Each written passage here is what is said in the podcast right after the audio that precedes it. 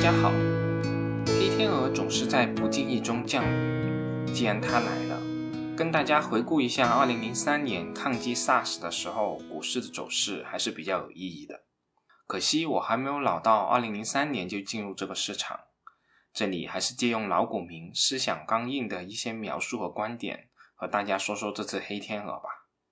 我是非常同意这位老前辈的观点。如果三号开盘是恐慌性的宣泄，我会毫不犹豫的干，甚至会上杠杆。不过这个杠杆肯定不会是券商的融资，而是通过其他途径进行融资的。好，我们还是先回到二零零三年吧。当年的第一例病例实际上是在二零零二年的十一月出现的，直到二零零三年的二月份开始在广东爆发，三月底出现了第一名殉职的医护人员，但因为没有应对经验，再加上各方面的原因吧，一直没有引起重视。再看看这段时间的股市，就是没有任何的反应。二零零三年的股市从一月一号开始一波春季行情，一直到四月十六日，从一千三百一十一点涨到一千六百四十九点，最高涨幅百分之二十五。见顶的那天是二零零三年的四月十六日。那四月十六日那天到底又发生什么事呢？那天，世界卫生组织宣布病毒已经找到了。正式命名为 SARS 病毒，部分警惕的资金在大盘的狂热中撤退。真正开始下跌是在二零零三年的四月二十一日，当天大盘跌接近百分之二，跌破十天线。原因是前一天四月二十号，疫情正式公开了。标志性事件有三个：第一，北京非典确诊病人和疑似病例成倍增加；第二，非典正式被列入法定传染病；第三。是北京副市长被免职，后面的事情大家应该都有印象了。停课的停课，隔离的隔离，全国上下一心抗击非典。事实上，从五月份开始，疫情就已经得到了有效的控制。真正的危险总是在不知不觉中发生的。所以，从四月十六日开始的一波跌幅，历时七个交易日，仅仅下跌了百分之十，实际上已经是情绪的宣泄了。之后。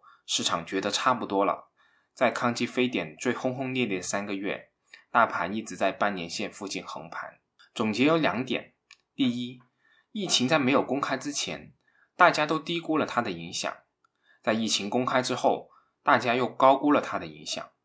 当时所有留在场内的资金疯狂的爆炒医药股，而实际上，医药也是受负面影响比较大的一个行业。第二。非典真正的影响，却是要到疫情被控制以后，大家才逐渐意识到，隔离对整个经济运行造成的影响是致命的。整个2003年的下半年，经济预期都很糟糕，股市一路阴跌到一千三百点，又回到了当年年初。不过到了2004年，大家发现，实际上2003年的经济并不差，GDP 的增速还是达到百分之九点一，再加上新入场的 Q 斐。下半年一直在不声不响的低吸钢铁、有色等低估品种，于是2004年上半年又爆发了五朵金花行情。所以说，行情永远在情绪纠偏中进行。尤其是这次政府有了经验，反应比上一次提前了一到两个月，情况可能不会像上次的那么严重，但我想对市场心理的冲击还是比较类似的，大概率会有一波下跌去消化恐慌的心理。我们从心理、风格、机会三个方面来看看这只黑天鹅的一个影响。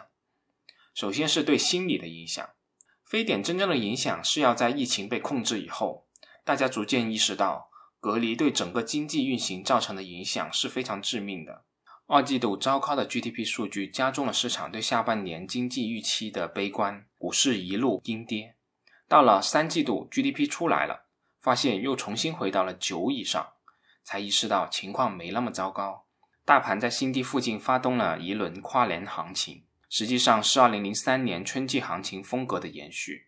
不过我需要提醒大家的是，2003年的大盘走势对我们现在其实没什么参考价值，因为2003年的 A 股还是散户博弈的市场，股票对国民经济的反应远远也没有现在这么大。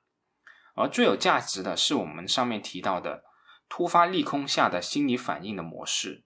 疫情在没有公开之前，大家都低估了它的影响。那今年其实同样也是如此的，整整给了我们三天的逃命时间。而在疫情公开之后，大家又会高估了它的影响。今年我们也极有可能会是如此。所以大家最关心的三号开盘会跌多少的问题，一点都不重要，因为从事后来看，如果跌多了，还是会涨回来的；跌少了，还会再补跌。第二个值得研究的是对行情风格与性质的影响。要理解一场公共卫生事件对股市的影响，我们必须理解2003年整个市场的大背景。非典对股市的影响有多大？曾经是很大的。在四月到六月这几个月，我记得当时证券报的头条都是新增病例的数量，然后才是证券信息。很多股民也是要根据这个数据决定操作的。大部分回顾2003年经济的文章。都离不开非典的影响。可是，如果你现在在网上搜2003年的股市回顾，你会发现几乎很少有文章提及非典的影响。所以，即便是这次这么严重的疫情，如果把视野拉长，它对我们整个投资的影响也是长河中的一朵小浪花。相反，2003年给 A 股带来的最大影响是一个板块的行情——五朵金花。二零零三年对中国股市有一个重要的意义，它被称为价值投资的分水岭。之前的市场基本上是庄股当道，没有人在乎业绩，没有人看基本面。而二零零三年是类似于二零一七年那种典型的二八蓝筹行情，指数上涨了百分之十，公募基金赚了百分之二十，但大部分的股票都在下跌，特别是垃圾股和庄股，大部分的股民都在亏损。而二零一三年的五朵金花行情，实际上是 A 股历史上第一个以高举价值投资的行情，高业绩增速的汽车、金融、钢铁、石化和电力五大板块行情贯穿全年，反复活跃，大盘股第一次压倒了小盘股，宝钢、招行、上汽、长江电力都是在那一年横空出世的日后长牛股，很多股民也是第一次去关注手中持股的行业空间。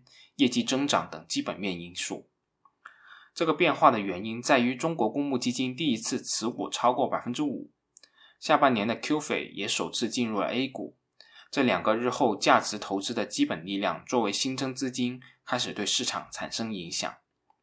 以新入场的 QF 为例，因为 QF 的特点就是进来难，出去更难，所以都是海外养老金一类长线资金，看得长。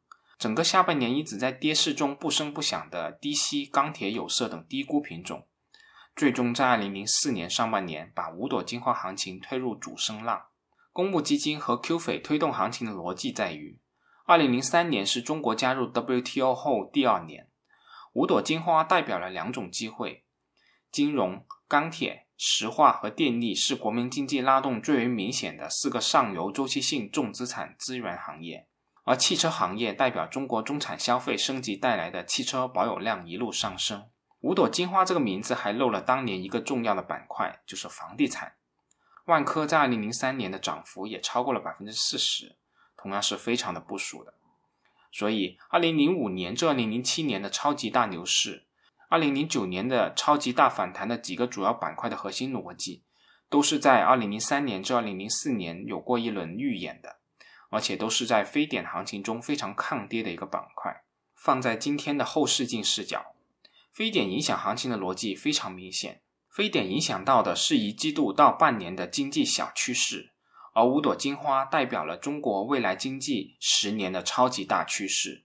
之所以大趋势常常让人大到看不见，是因为小趋势常常是跟大趋势是相反的。二零零四年的五朵金花行情结束后。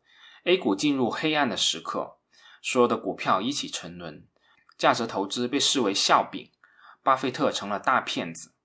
疫情之下的行情，一定要有超越疫情的视角。之前市场崭露头角的行情主线，有未来几年的大逻辑，被疫情打断了，才是疫情时期最值得关注的机会。当然了，我们现在还不知道疫情最大的影响是什么，因为真正的影响是我们不知道的。真正的大趋势，可能我们也根本看不透，而真正对市场有深远影响的，都是我们不知道的。